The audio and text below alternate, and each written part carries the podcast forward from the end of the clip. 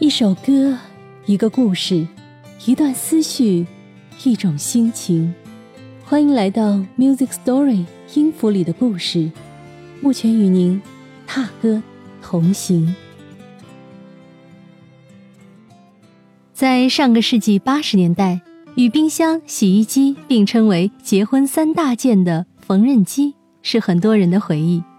本期和大家分享的这首歌，唱的就是属于缝纫机的那个年代独有的故事。有请这首歌的词曲创作和演唱者冷之怡。嗨，大家好，我是独立音乐人冷之怡。感谢目前的邀请，能在 Music Story 音符里的故事这个栏目里和大家分享这首歌。他家有一台已老式缝纫机。颜色很老，声音也很老。记得我们曾在缝纫机前大笑，笑声很亮，屋外也很吵。他曾陪我唱儿时的歌，他曾带我逃。童年的河，时光蹉跎走过这几百米，只是这距离已被时间冲刷，太模糊却也沉重。那时候，缝纫机虽老却依旧工作。那时候，他家的猫贪婪却活得不。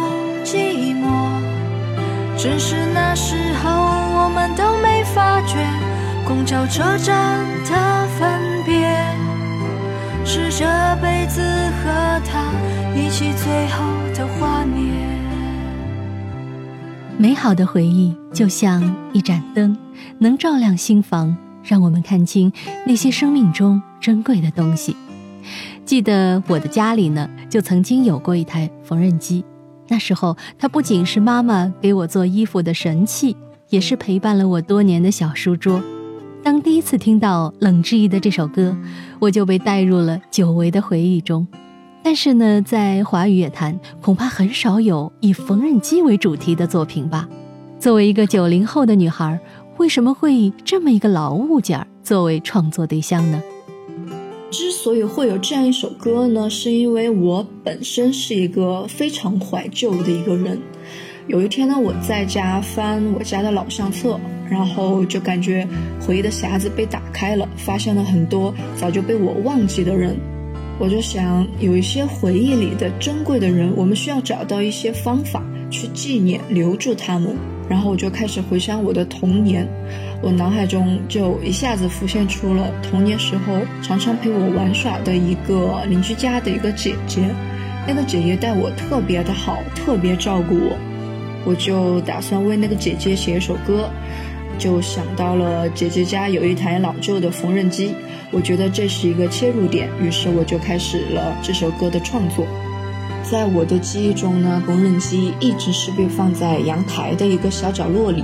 小的时候我很调皮，我就喜欢去踩那个缝纫机，即使那个台面上根本就没有衣服。然后他家有一只很年迈的一只老猫，就看到我在那玩，经常就会跳到缝纫机上，也会跳到我身上和我玩。我觉得当时真的是一段特别快乐的时光。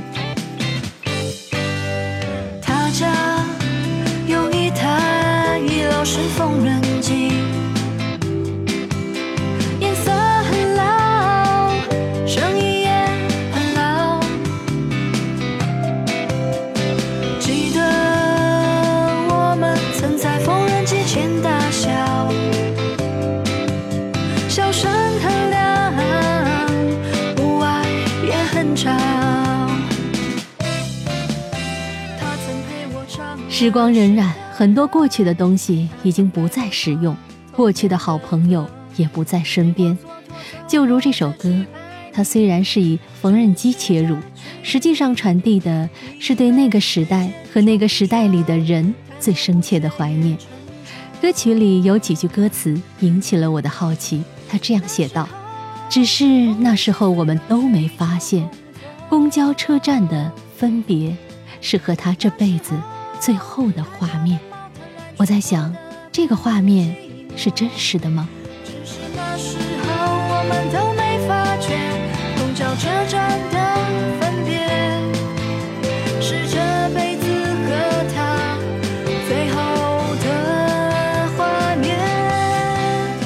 这是真正发生过的画面。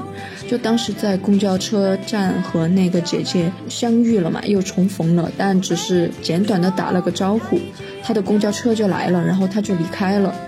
当时我写的时候，就脑海里就浮现出这样的情景，然后我再在歌词里将我当时的感受，包括不舍和怀念，就一起体现在了歌曲里。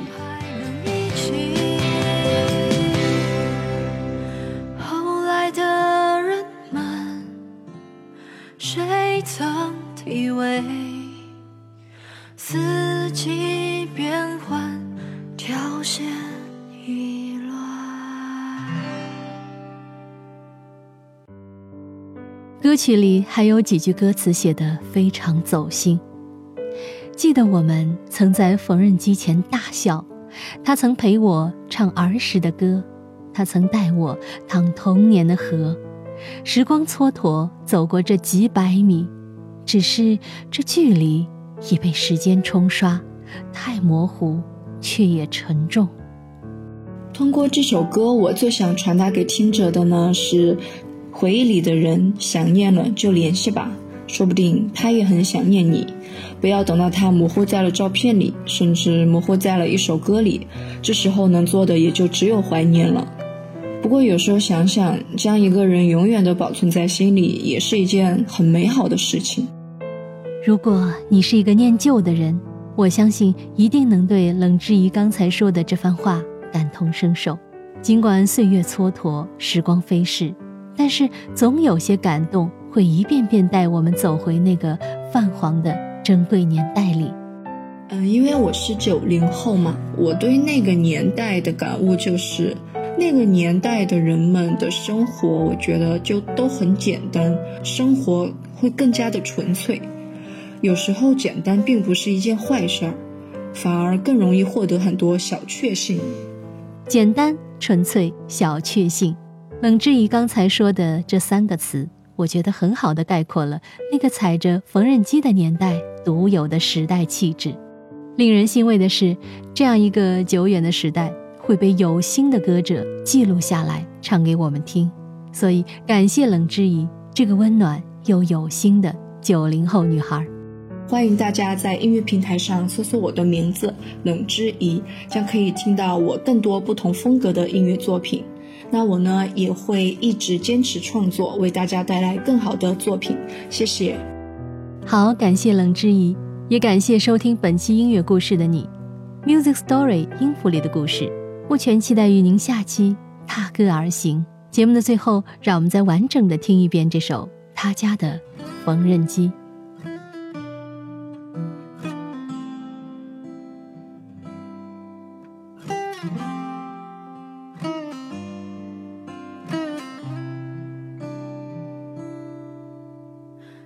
家有一台老式缝纫机，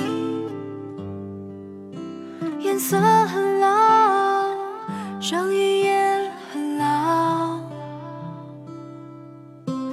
记得我们曾在缝纫机前大笑，笑声很亮，屋外也很吵。我唱儿时的歌，他曾带我趟童年的河。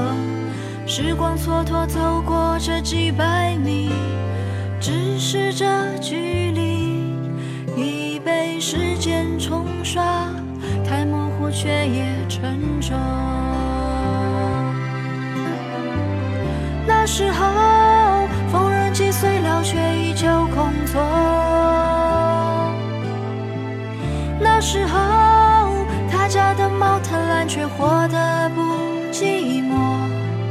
只是那时候，我们都没发觉，公交车站的分别，是这辈子和他一起最后的画面。